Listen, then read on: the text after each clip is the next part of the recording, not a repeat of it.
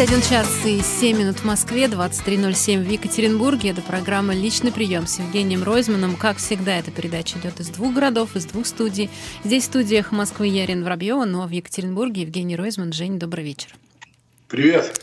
Ну что, мы сегодня хотим ваших вопросов, в том числе у нас есть тема для обсуждения, но мы хотим ваших вопросов Евгению Ройзману. Напомню, что его можно спрашивать не только о текущих каких-то событиях или просить прокомментировать какие-то новости э, или происходящее, но также задавать ему личные вопросы, и он тоже на них вполне себе отвечает. Как это сделать? Во-первых, а, конечно, наш любимый номер плюс 7985 970 45 45. Туда можно присылать сообщения, и как смс так и WhatsApp, и, по-моему, Viber тоже. Если я ничего не путаю, сейчас я проверю, это Viber. Uh, да, это Viber. С него тоже можно присылать сообщения. Либо приходите в YouTube на каналах Москвы, и там в чате тоже можно задавать вопросы, но трансляция также еще идет в Яндекс Эфире. Uh, Жень, давай пару слов скажем про uh, цифры, потому что опять Опять э, рекорды по ковиду, опять э, страшные какие-то совершенно истории. Я не знаю, читал ты или нет, э, потрясающая публикация в новой газете «День, ночь, день» Елена Костюченко из 15-й больницы в Москве. Вот. А как у вас там и что ты думаешь по этому поводу всему? Мне больше всего понравился эпиграф, не эпиграф, но такое сопровождение. Теперь вы наконец наденете, прочитав этот текст, вы наконец наденете маски.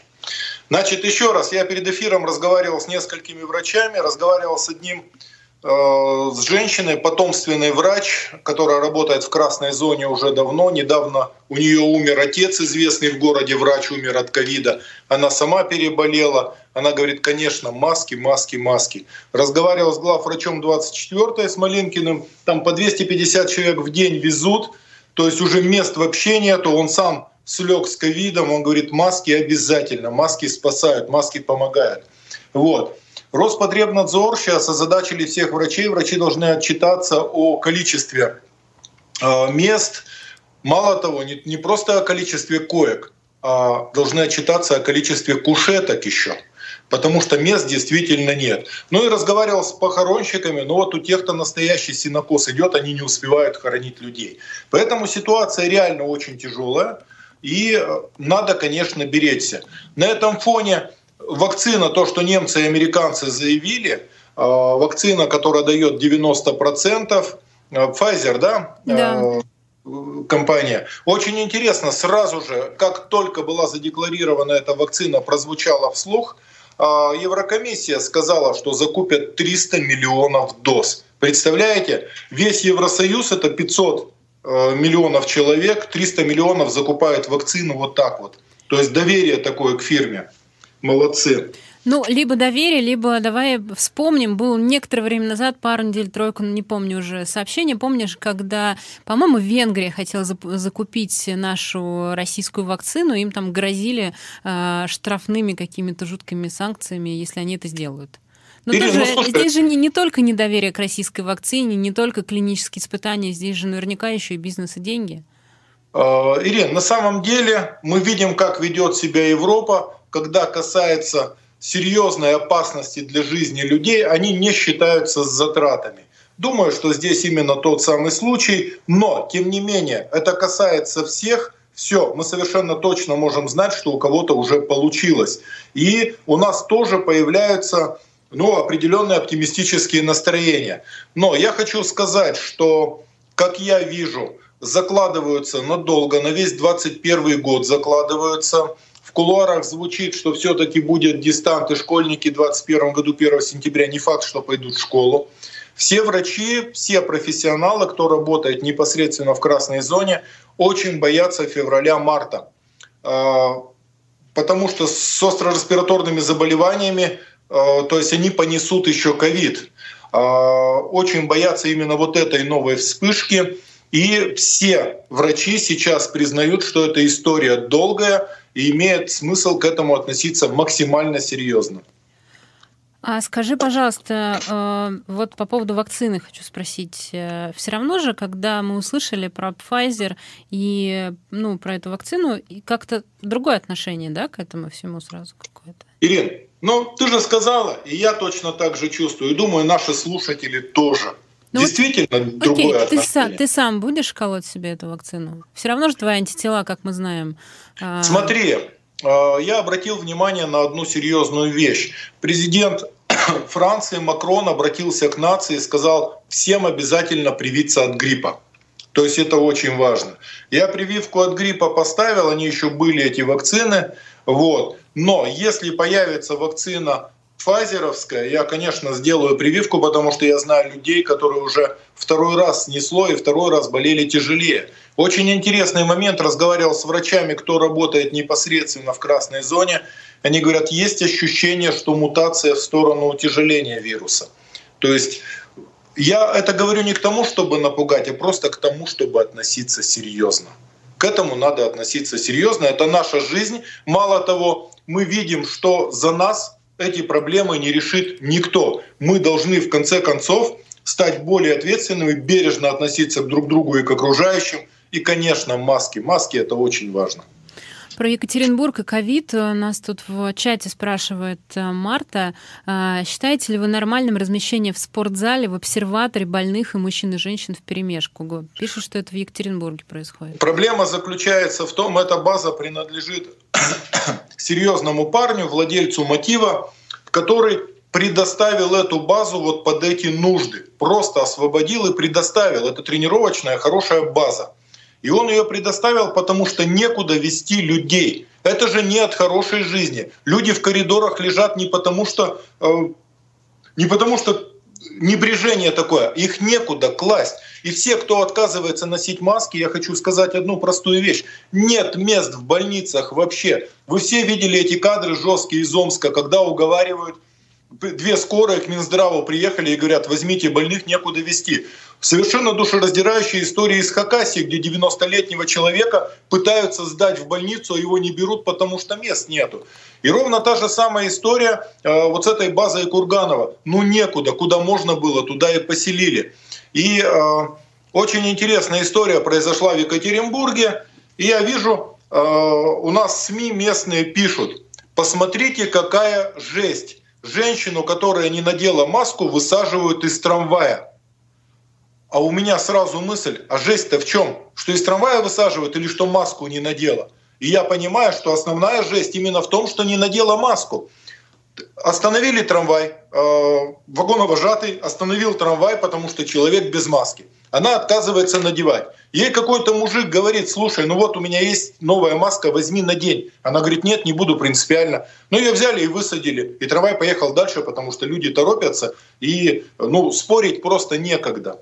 Но я считаю, что это сумасшедшее неуважение к окружающим, когда отказываются надеть маску. Вот Еще раз э, всех призываю прочесть этот э, большой, большой репортаж. Я даже не знаю, это, не, не, это даже не репортаж, это какая-то жизнь в тексте. Лена Костюченко, Юрий Козырев, Новая газета «День, ночь, день». И на сайте «Эхо Москвы» вы можете найти этот текст на сайте Новой газеты. Потратьте время, это правда того стоит. Uh-huh. Ваши вопросы Евгению Ройзману призываю вас задавать э, и можете присылать по номеру плюс 7 985 970 45 45 или в чате трансляции, э, если вы будете упоминать в чате трансляции мой ник, мне будет проще их найти. Ты следил за выборами в, в США, так же, как все мы на прошлой неделе? В... Ирина, ну, конечно, я следил за выборами в США. Мне было очень интересно, так же, как и всем. Но я тебе хочу сказать, у меня к этому интерес, э, как сказать, такой академический. Я ровно с таким же интересом смотрю, когда матчи НБА, когда баскетболисты рубятся, потому что это высокий класс, это конкуренция. Точно так же с удовольствием смотрю матчи НХЛ. И ровно точно так же я смотрел эти выборы, потому что меня они касаются мало. Так, для общего развития мне было интересно. Да, это конкурентные выборы, это серьезная история. Это люди, которых вдруг когда президент, бывший президент Трамп сказал, что были фальсификации, там все американцы пожали плечами и были очень удивлены, потому что для них это очень серьезно, это оскорбительно прозвучало и для отдельных штатов, и для страны в целом.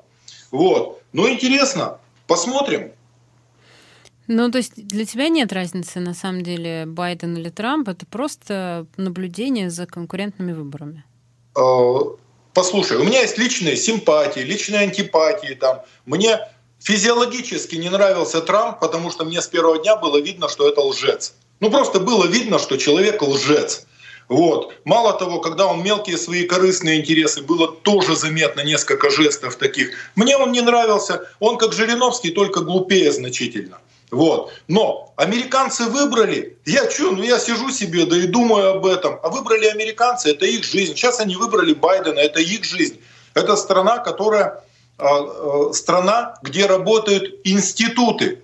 Там можно было выбрать такого пенька, но институты все-таки работают, и страна не уходит под откос и выравнивается и так далее. В этом и разница, что что бы ни произошло, работают институты. И как там Трамп не пытался выстраивать ситуацию, все равно институты побеждают. Они 200 лет выстраивались. Вот. Мы, мы сейчас буквально на полминутки прервемся и вернемся в программу «Личный прием» с Евгением Ройзманом. 21.18 продолжается программа «Личный прием» с Евгением Ройзманом. А, немного вернемся в тему здравоохранения. Вот а, ты упоминал историю с Омском, где а, действительно бригады скорой помощи были вынуждены а, привести больных буквально к местному Минздраву. Ну вот, э, ты же знаешь, кто, он, кто теперь возглавляет Минздрав Омской области? Да. Известный Минздрав, человек. Да, тот самый э, главврач. Александр Мураховский, да. Да, Мураховский. Но слишком очевидная история, слишком демонстративная история, некий посыл. Я в ней вижу такой для всех. Я не думаю, что Бурков, губернатор, э, губернатор Омской области, сделал такой реверанс я не думаю, такие вещи на себя не берут, это слишком демонстративно. Я думаю, что ему было указание из администрации президента, и я думаю, что это явный посыл всем, что верность, особенно верность вот в такой сложной ситуации, она вознаграждается. Проблема заключается в другом, что, на мой взгляд, это откровенная такая отрицательная селекция, и всем кто принимал это решение, я желаю лечиться вот у таких мураховских. Вот пусть оно так будет. А, Еще нас э, слушатели и зрители возвращают в предыдущую тему с выборами. Мы так и будем периодически возвращаться, потому что появляются вопросы а, по поводу твоих реплик или в целом темы. А, ну вот э, Дмитрий э, довольно много в разных формулировках спрашивает по поводу возраста обоих кандидатов на, на, на пост президента в Соединенных Штатах. Но, честно говоря, мне кажется, что это какой-то, не знаю, иджизм получается. То есть, что после 70 нельзя стать президентом, Почему бы? А, Почему Смотри, бы на, сам, на самом деле, когда в стране выстроены настоящие рабочие а, институты, то возраст особой роли не играет. И просто они к пику этому подбираются вот к такому возрасту. С другой стороны, мы знаем в истории, когда римских пап старались выбирать таких, которые через несколько дней умрут. То есть вот за таких именно голосовали, но там некоторые папы такой фокус показывали, притворялись полумертвыми, а потом еще лет 20 были, занимали папский престол. Но здесь не тот случай. Но я хочу отметить, вы видели, как оба кандидата впахивали на выборах. Постоянные личные встречи, разъезды по стране. Это вызывает уважение вообще без всяких. А, к обоим кандидатам, ну да, Байден где-то, может быть, заговаривается, где-то еще, но у него огромная партия, у него э, Камала Харрис рядом. То есть э, его подправят, подрихтуют, ему никто не даст делать глупостей. Но я думаю, что совершенно нормальная ситуация. Ну а вообще 70 и даже 80 лет для политика не возраст, для настоящего политика. А, напомню, что это программа «Личный прием» с Евгением Ройзманом. Задавайте вопросы Евгению, ну и я тоже, разумеется, буду задавать свои. А, они у меня не такие личные, как у вас, но а, я тоже стараюсь. Ты знаешь, что сегодня было несколько перестановок в правительстве, а точнее было снято несколько министров. Мы уже знаем, кого Михаил Мишустин, премьер Российской Федерации, внес на утверждение в Госдуму, другие кандидатуры, другие фамилии, но в целом одни и те же фамилии, я же правильно так как-то понимаю ситуацию? Ну, смотрите, немножко тусанули эту колоду. А, а, что меня задело, что меня тревожит? А, Дмитрий Кобылкин, который в свое время был губернатором Ямало-Ненецкого округа, он достаточно молодой и он реально толковый. Он толковый, у него четверо детей, и он министром природных ресурсов был достаточно компетентным, он понимает, о чем речь. Судя по всему, его заменили на Козлова для того, чтобы проще Мишустинской команде было иметь личный доступ а, ну, к каким-то ресурсам, где-то к золотым приискам, где-то к нефтяным месторождениям, где-то к алмазам и так далее. Я так вижу. Вот, это первый момент. Второе. Когда э, была поправка принята, что предлагает президента Дума, утверждает, э, на самом деле, конечно, это еще раз Э, принизили вот так вот правительство, потому что Дума утвердит всех, кого предложат там. Зюганов сказал, что они не будут голосовать, ну, значит, и не надо. Если Зюганов не будет голосовать, значит, обходятся без него. Вот. А, очень интересно, там еще назначили полпреда. Да, об этом спрашивают а, отдельно. Да, полпреда а, Владимира Якушева назначили в Уральский федеральный округ полпредом, убрали Цуканова. Надо сказать, что с полпредами, вообще полпред — это абсолютно пустая и ненужная субстанция вообще. И э, я считаю, что это совершенно паразитическая настройка, надстройка, э, которая вносит хаос, сумятицу, кучу лишних движений и огромные бюджетные деньги на это уходят. Э, и Полпредов, на мой взгляд, подбирают очень аккуратно, чтобы у полпредов с действующими губернаторами были сколько-то напряженные, ревнивые отношения. Ну, такое, для общего контроля. Очень интересно, Цуканова убрали, а, поставили Якушева. А Якушев в свое время, сегодняшний губернатор, когда-то работал под его началом. И отношения, а, ну, Якушев совершенно точно понимает, с кем он имеет дело. Поэтому посмотрим, как оно будет развиваться. Но в целом я считаю, что институт полпредства надо упразднять. Совершенно лишняя бюрократическая надстройка. Но э, я должен сказать, что Якушев губернатором-то был толковым. Он 13 лет был губернатором э, Тюменской области. Ну, посмотрим, что он сюда привнесет, но сразу конфликтная ситуация. Если только попытается что-то делать, возникнет конфликтная ситуация. Ну, посмотрим, интересно. А вот про, э, про Кобылкина и вообще про Министерство природных ресурсов, а не кажется ли тебе, что все дело в том, что количество экологических катастроф в этом году как-то превысило все вообще возможные разумные пределы, и реально только об этом и говорим? Ирина, я считаю, что кого это когда смущало? Это первое. Второе. На мой взгляд, это абсолютно коммерческая история с заменой министров. Ставят своего послушного, чтобы иметь доступ к ресурсам. Я это вижу так. Но мы же с тобой свободные люди и можем говорить то, что думаем. Хотя бы из уважения к нашим слушателям. Я думаю так.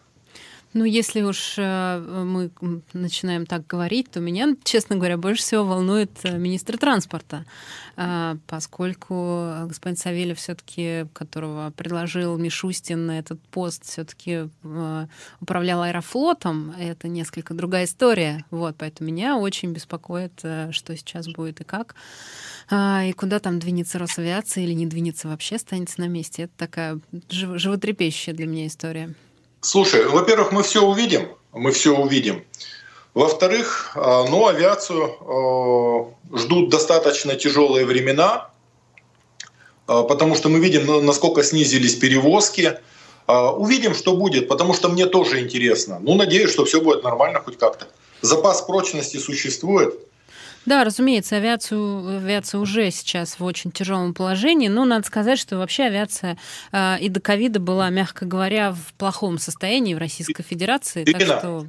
я знаю, да. что скажу, просто чтобы оно прозвучало вслух. Давай. На наших, на наших глазах а, убивали конкуренцию, просто убивали административными способами. Исчезла Трансаэро, С7 тяжелейшие времена, ЮТР, а, там Уральские авиалинии. Остается только Аэрофлот на рынке по-настоящему. Вот. Поэтому там, где нет конкуренции, там растут цены и снижается качество. Так было всегда.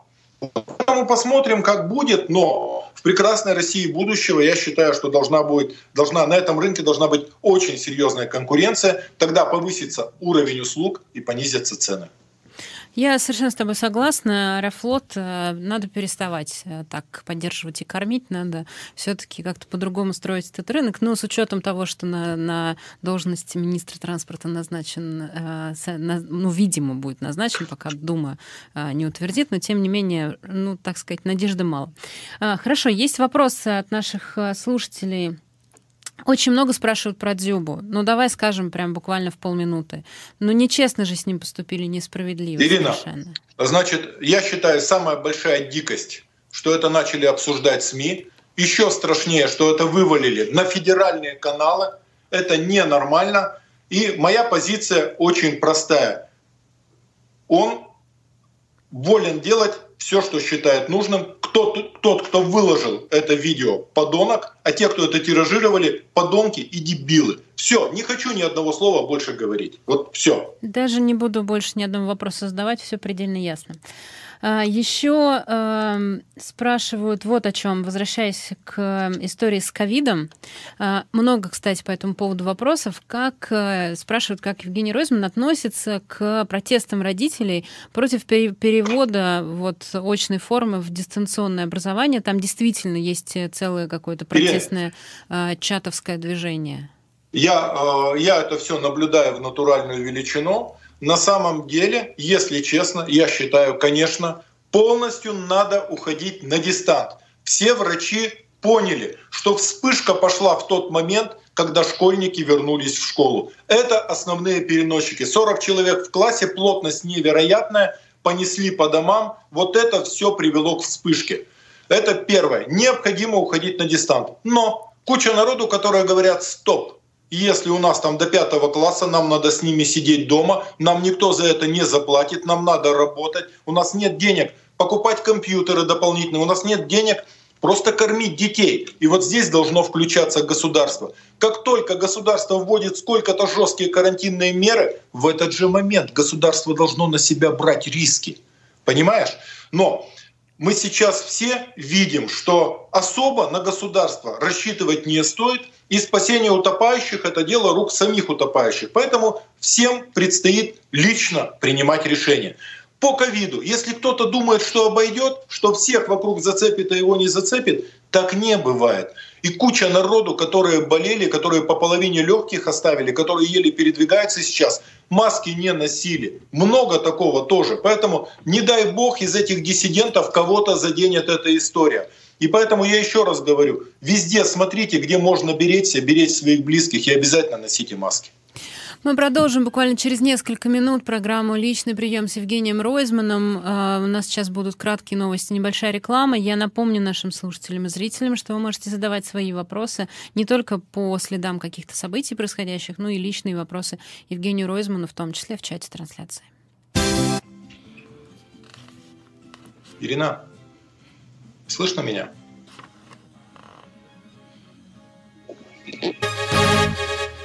21.30 в столице. На Эхе новости у микрофона Елена Лиховская. Здравствуйте. Президент США Дональд Трамп отправил в отставку шефа Пентагона Марка Эспера. На его место назначен Кристофер Миллер, руководитель Национального контртеррористического центра. О принятых решениях Трамп сообщил в Твиттере. МИД Беларуси объявил персонами нон-грата двух дипломатов посольства Великобритании. Представитель министерства Анатолий Глаз сказал в эфире местного телеканала УНТ, что решение принято из-за деятельности, несовместимой со статусом дипломата дипломата и с целями нахождения в республике. ОДКБ выражает серьезную озабоченность в связи с происшествием в Армении, в результате которого сбит российский вертолет.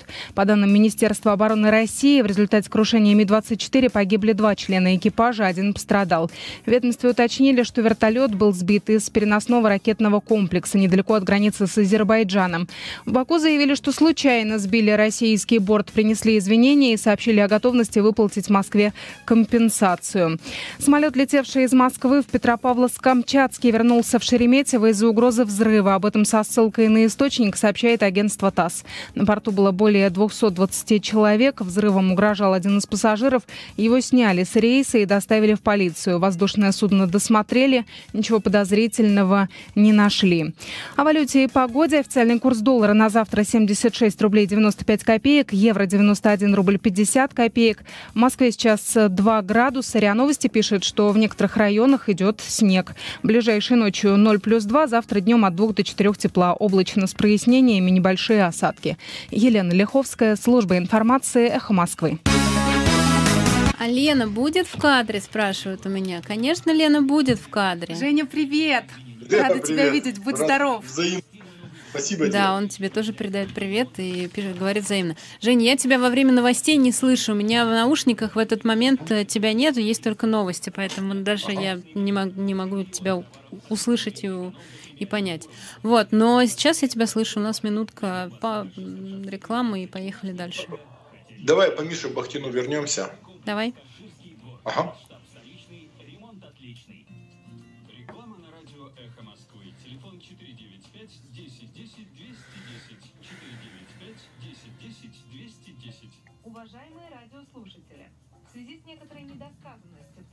Про Навального давай. Что Навальный- именно? Слушай, он красивый ход сделал, Байдена поздравил. Это красивый политический ход. Давай отметим. Хорошо. Маша Майерс. Не пропустите эфир во вторник после 11 утра.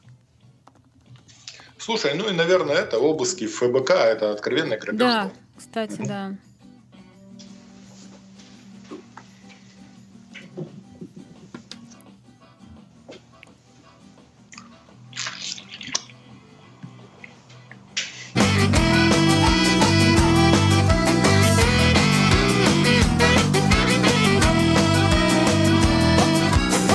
Двадцать один час 33 минуты в Москве, 23.33 в э, Екатеринбурге. Это программа «Личный прием» с Евгением Ройзманом. Продолжаем, отвечаем на ваши вопросы в том числе. А, Тут, кстати, тоже спрашивали, поскольку мы каждую программу об этом говорим, то и э, какой-то постоянный апдейт тоже нужен про Мишу Бахтина, про сборы, как там идут дела. Друзья, значит, смотрите, с вашей помощью у нас получается почти 55 миллионов. Это очень мощный сбор, такого особо-то никто и не видел. Это, э, здесь не олигархи, здесь самые простые люди пытаются спасти этого парня. Значит, 12 числа ему будет поставлен последний укол спинразы, и до Нового года необходимо ставить Золгенсма. Потому что до Нового года цена фиксированная, они не стронут цену, и нам надо успеть до Нового года. Поэтому я всех прошу с нами включиться, я участвую в полную силу. Мы должны этого парня спасти, у нас получится. Вот. А, да, а, и я напомню, что можно это найти на сайте фонда Ройзмана, этот сбор, и присоединиться к нему. Кстати, вот я тут спрашивали, можно ли устроиться в фонд работать. Вообще вы как-то нанимаете на работу сейчас людей в фонд или пока нет такого возможности? Слушай, ну у нас много волонтеров идут, люди идут толковые. Как только начинаем вести прием, такой очный, приходите, ну или пишите в соцсети, и я считаю, каждому найдется работа, дел море. Вот. Все, что касается фонда Ройзмана, пишите, на все вопросы отвечу, и кто хочет присоединиться, буду признателен. Ну, мы в перерыве э, договорились с, с Евгением поговорить про Алексея Навального, про обыски в, в ФБК, но чтобы просто не, не ну, как-то не задвинуть эту, эту тему далеко Да. и не забыть об этом, потому что действительно мы это все наблюдали, конечно. Давай два слова скажу. Давай, я. конечно. Смотрите, все видели, как пришли в ФБК, все видели, как пришли в студию и просто откровенно ограбили. Просто вынесли всю оргтехнику. Э, Ребята считают, что где-то на 2 миллиона. Надо понимать, что вся эта оргтехника была куплена на наши деньги. Это ФБК – это совершенно народная структура, куда многие из нас э, давали деньги просто, чтобы ребята как-то существовали, вели расследования, вели свои репортажи. Просто взяли и ограбили. Поэтому я считаю, им надо помогать. Это последняя настоящая такая народная организация. И хороший пример хочу привести. В 2012 году в редакцию «Знака» в Екатеринбурге пришли силовики, и в редакции, где 30 журналистов работают, взяли и вынесли компьютеры, вынесли все. И забрали. И где-то год назад, прошло там 7 лет, год назад звонят из Следственного комитета, говорят, давайте забирайте, если сумеете доказать, что это ваши компьютеры.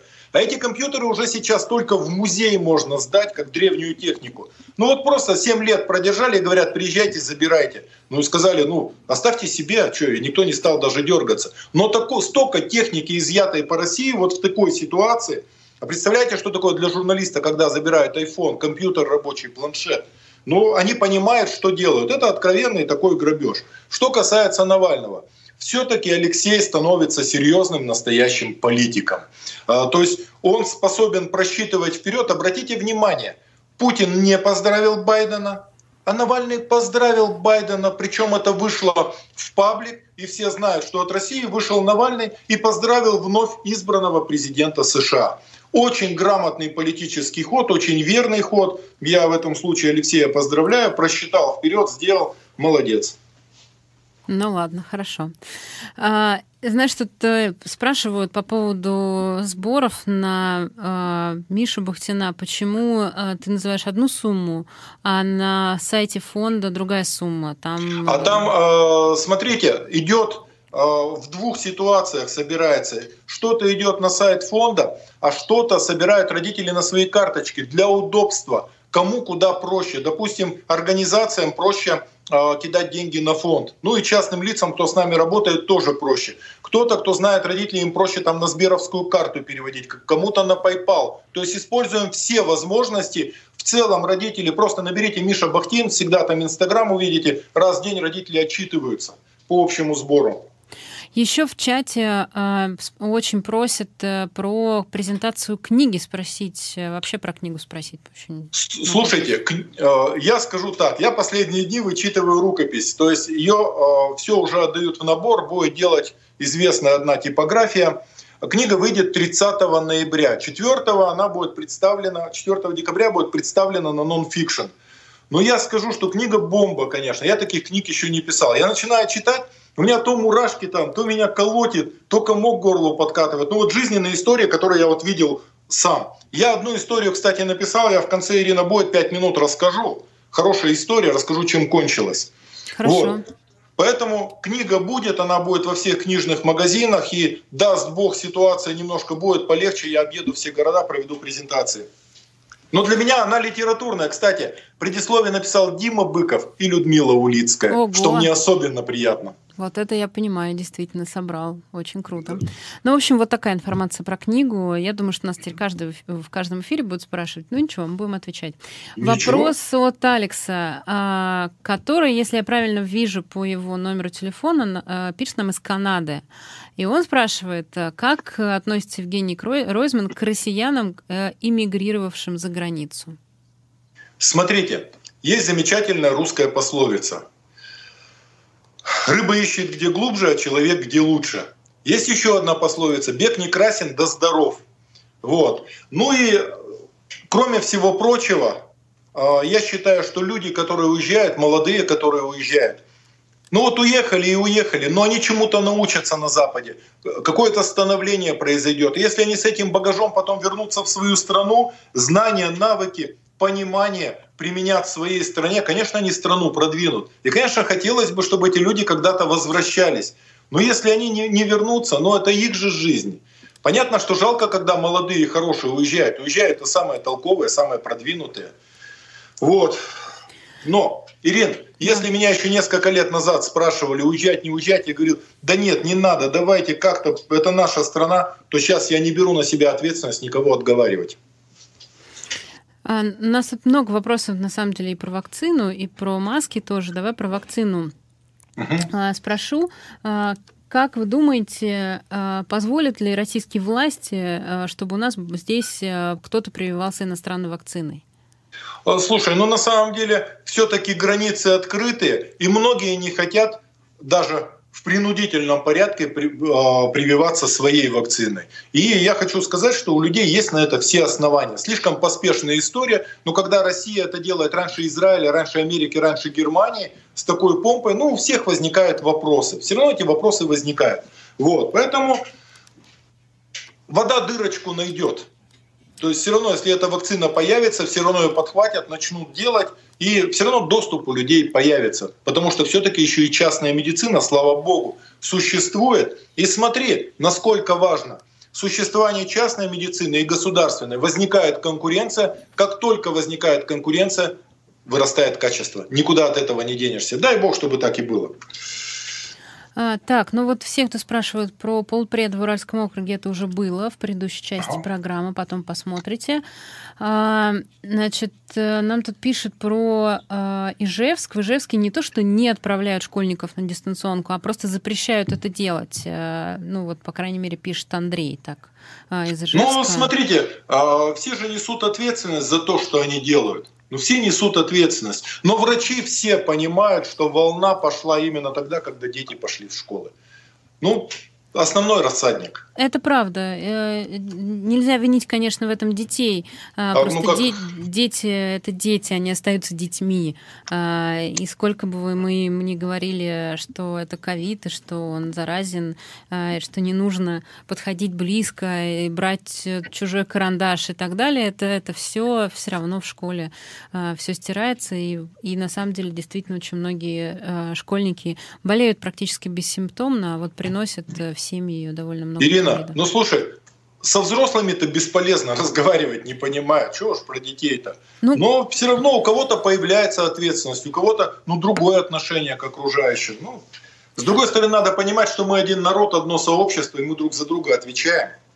А как ты думаешь, э, почему э, почему вообще появились ковид-диссиденты, с учетом того, что уже прошло там сколько, 7 месяцев, и мы это наблюдаем, э, ну, по больницам, по врачам. То есть это не просто какие-то сообщения из СМИ, это же какая-то реальность, которую мы, мы видим. Ирина, во-первых, э, скажу так, когда накрывает по-настоящему, все ковид-диссидентство куда-то испаряется. Это первое. Второе. Я считаю, что психологическая основа ковид-диссидентства — это страх и инфантилизм. Вроде как ты, знаешь, голову засунул куда-то, накрылся, вроде ты и спрятался. Понимаешь? Это от страха. Вот откровенно совершенно это от страха.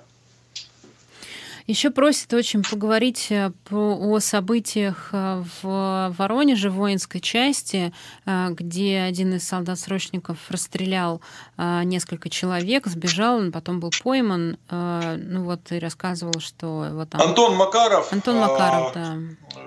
Аэропорт Балтимор.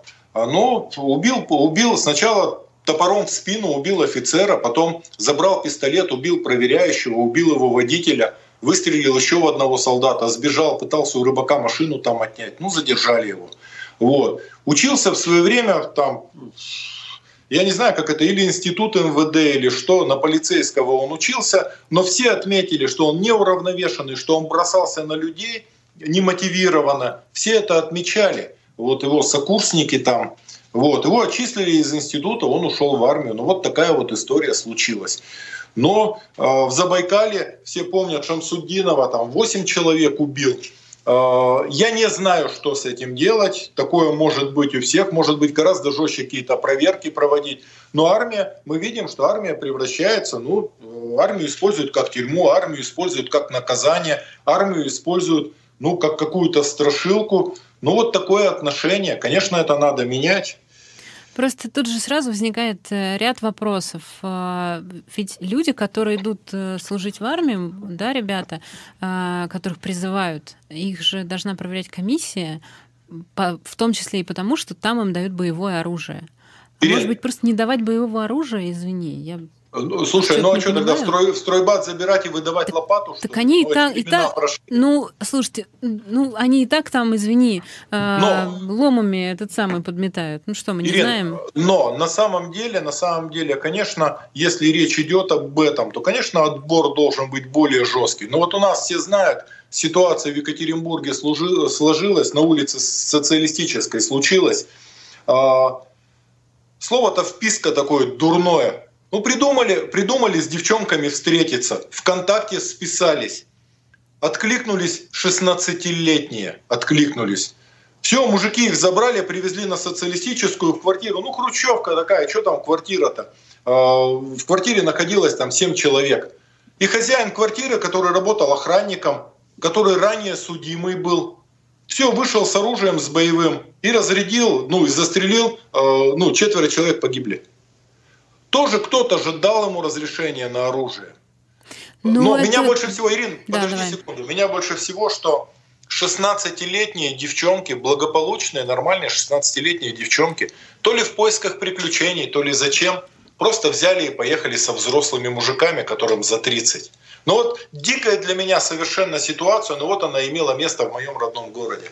Ну, вряд ли можно обвинять девочек 16-летних в том, что они приняли такое решение. У них, извините, возраст и, ну и, короче... И гормоны, и все и такое. Все, все остальное, да. Но в любом случае это нельзя сравнивать. Там все-таки армия, и тут а, многие... Это, это вопрос, который возникает сам по себе, потому что мы знаем, что в армии а, происходят разные истории. Далеко не всегда они а, лучезарные и достойны офицерской чести. А, тут спрашивают, может, все-таки уже пора переходить на профессиональную армию, перестать ну, призывать людей туда? Слушайте, но об этом речь идет давно. Да. Речь об этом идет давно. И я считаю, что страна могла бы с этим справиться. Да, конечно, контрактная профессиональная армия. Ну, это об этом только мечтать. Об этом только мечтать. А, Женя, можно я тебя попрошу э, так низко не опускать голову, потому что тебя перестает быть видно, и, и мы тут начинаем паниковать все-таки немножко. Э, не хотелось бы. А, так, э, сейчас я еще посмотрю, что мы с тобой планировали, чтобы ничего не упустить, потому что много всего разного э, планировали обсудить. И еще раз наших слушателей э, призываю задавать вопросы в чате, трансляции. Давай, давай с приема одну историю серьезную расскажу. Сейчас, секунду секунду, я договорю, где задавать вопросы, и обязательно с приема а, расскажешь историю. А, значит, вопрос можно задавать по номеру плюс 7 985 970 45 45. Ну, а если вы смотрите нас трансляции в Ютубе на канале Эхо Москвы, задавайте их в чате. Давай историю с приема. Мужик обратился, причем очень интересно обратился. Он очень известный в городе человек, конструктор, заслуженный вообще, в оборонке всю жизнь работал, в 70 лет ушел на пенсию. Ну и до сих пор там такой почетный очень человек. Он за всю свою жизнь скопил 2 миллиона. Ну 2 миллиона на сегодняшний день это меньше 30 тысяч долларов. Ну вот человек в 70 лет, ведущий такой конструктор, вот скопил 2 миллиона. Звонок из ВТБ, э, звонок, кто-то узнал его телефон и говорят, э, ну вот такая ситуация, пытались взломать, но вы не думайте, мы сейчас все блокируем, нам нужно то-то, то-то, то-то. Ну и в результате несколько часов не давали ему уйти с телефона, а он все понимает, у него высшее образование, он ну, кандидат наук. И все равно как-то сумели его развести, и со всех банков вывели его деньги, и он когда начал за ними ходить, за этими деньгами, ну ничего не осталось на счетах, он пришел в Сбербанк, а ему говорят, ну слушайте, ну бесполезно, идите к Ройзману, ну может он поможет. У нас взялись юристы, но я хочу сказать, что базы данных в открытом доступе, большей частью в открытом доступе, их могут купить все базы данных всех банков, все пользовательские базы данных продаются. А, и окучивают всех людей, которые старше 60. Не берите трубки с чужих телефонов, с незнакомых, не берите не делайте вот этих движений. Причем, знаешь, разговаривал с французами, мне интересно просто было, возможно это. У шведов это практически невозможно. Все эти попытки пресекаются. А у французов еще более интересная ситуация. Если ты дистанционно снимаешь, то 48 часов. А если ты, если у тебя исчезают деньги, то все вклады застрахованы. И страховая компания ищет до последнего. Они в этом заинтересованы. Мало того, они ищут и озвучивают, и показывают, что они все равно найдут, потому что они несут убытки. Здесь же эти дела не расследуются ввиду абсолютной некомпетентности органов и нежелания работать. Но никто не хочет этим заниматься. Работы много, результаты не очевидны, хотя деньги отследить это проще простого, звонки отследить это проще простого. И если бы вся вот эта вот банда бездельников не занималась преследованием ФБК, а занималась прямыми своими обязанностями, этих преступлений бы в стране не было. У нас пожилые не защищены вообще вот от этих преступлений. А кто сливает все эти базы данных? Слушай, ну, я думаю, что сами сотрудники и сливают. Ну, понятно, что не все, есть порядочных больше, но тем не менее кто-то находится, спрос на них есть, ими пользуются и окучивают людей, которые после 60. Ну вот я и говорю, что э, не, не видела, может быть, я что-то пропустила, не видела ни одного знаешь, расследования в отношении сотрудника банка, который бы слил базу, очередную базу. Ирина, да. мало того, мы, в общем-то, особо и не видели. Я же рассказывал, у нас был случай, жена серьезного изобретателя, вдова, он только умер, ей начали названивать, и она этим мошенникам перевела все деньги, 830 тысяч рублей, все деньги. Все, начали заниматься всерьез. Мой помощник Степа Чиганцев это преступление раскрыл. Передали в МВД, все. Они говорят, все, все, сейчас доведем до конца. Мы с тобой в одной из первых передач об этом сказали. Помнишь, на эхо звонили из МВД, говорят, да-да, напомните нам, пожалуйста, а потом перестали звонить. Так там всех нашли, ничего не вернули, ничего не сделали, никого не задержали. Ну что, понятно же все. Какой Слушай, давай хорошую без, Безопасный для мошенников способ отъема жи- э, э, денег у граждан. Да, Надо конечно. Же? Удивительно. Пожилые вообще не защищены. И банки, и банки не могут выстроить систему. Они говорят, так а вы же сами, так вы же сами кому-то дали, вы же сами сказали. И некуда обратиться. Ну да, вы же сами трубку подняли, вы же сами перезвонили, ну, вы же сами дверь открыли, вот это все, вы же сами все это сделали. Угу. В общем, да. Так, Давай еще с прием ты сказала, что хочешь. Да, слушай, угу. на приеме прием очень серьезный, куча народу обращались по ковиду. Огромная проблема заключается в том, что не стало плановой медицины вообще, потому что ну, нет возможности, понимаешь, все работают, все борются с ковидом, плановая отошла на второй, ну, там даже не на задний план, а вообще непонятно куда. Тетушка обратилась с аппаратом Елизарова, полгода назад поставили, снимать надо, а снимать негде, никто не снимает, представляешь? И она с этим аппаратом ходит. О, ну, хоть знаешь, хоть сам, хоть сам бери гаечные ключи и снимай. Но договорились там, нашли нишу одну, сделают ей. Слушай историю серьезную, для всех рассказываю, просто важная история, я ее написал несколько дней назад, и вдруг неожиданно у меня сегодня отклик пришел. Ко мне пять лет назад пришла девчонка, красивая, молодая девчонка, Юлия ее зовут. Она говорит, у меня несчастье. Я, говорит, маленькая была 12 лет, я украла жвачку в киоске. И меня, говорит, поймали и поставили на учет в детской комнате милиции. А потом, конечно, я, говорит, меня отругали дома, я исправилась, я закончила институт, я хорошо по работе у меня все пошло, и меня на повышение, раз служба безопасности не пропускает, говорят, вы проходите по базам в МВД. И все, и говорит, они мне зарубили вообще все, я не знаю, что делать. Ну как, говорит, у меня на старте, а ей 20 с небольшим, она говорит, вот у меня на старте и такая ситуация, и такое пятно на моей биографии, я не знаю, как жить. Ну и вообще. А ее парень привел ее. Вот. И мы стали заниматься, связались с ЕЦ, с МВД, связались, все. Но я вижу, что она очень сильно переживает. Я говорю, давайте я расскажу историю. 43-й год, 42-й э, год, на Южном фронте огромные проблемы, и постоянно приходит пополнение, и бросают в бой, бросают в бой. И мальчишка 18 лет, первые звуки услышал, в атаку погнали, первые звуки услышал, бросил винтовку и побежал. Побежал вот так вот, голову закрыл и побежал. Ну, 18 лет только попал на фронт. Ну и все, его поймали, остановили и решили расстрелять перед строем. И э, отвели немножко, там на краю воронки поставили. Прокурор присутствует, э, начальник дивизионной э, контрразведки и э, какой-то представитель трибунала там еще. Ну и все, прямо они так из стабильного оружия расстреляли его, тут же в яму спихнули и ногами закопали. И прокурор тоже и ногами закопали. И пошли в землянку. В землянку к прокурору. Но они его не дострелили. Он выбрался оттуда, пополз, очумевший совершенно, и им ползет, не понимает куда, и ему на пути, он уже весь в крови, и на пути землянку, он скатился в землянку к прокурору. Прокурор там тушенку кушает. Вот. И тут парень, которого он только что ногами закопал, перед ним встает. Ну и все, там началось такое. А тогда был Матулевич, а, начальник а, трибунала Южного фронта. И Матулевич сказал, этого в штрафбат, долечивайте в штрафбат, а эти, говорит, всех в штрафбат, разжаловайте в штрафбат. Все. И парень попал в штрафбат, парень попал в штрафбат и воевал, потом дошел до Берлина, у него уже усы появились такие, он получил, у него была медаль за отвагу, орден Красной Звезды, а потом в его деревне назвали улицу его именем. Так представь себе ситуация, что человек...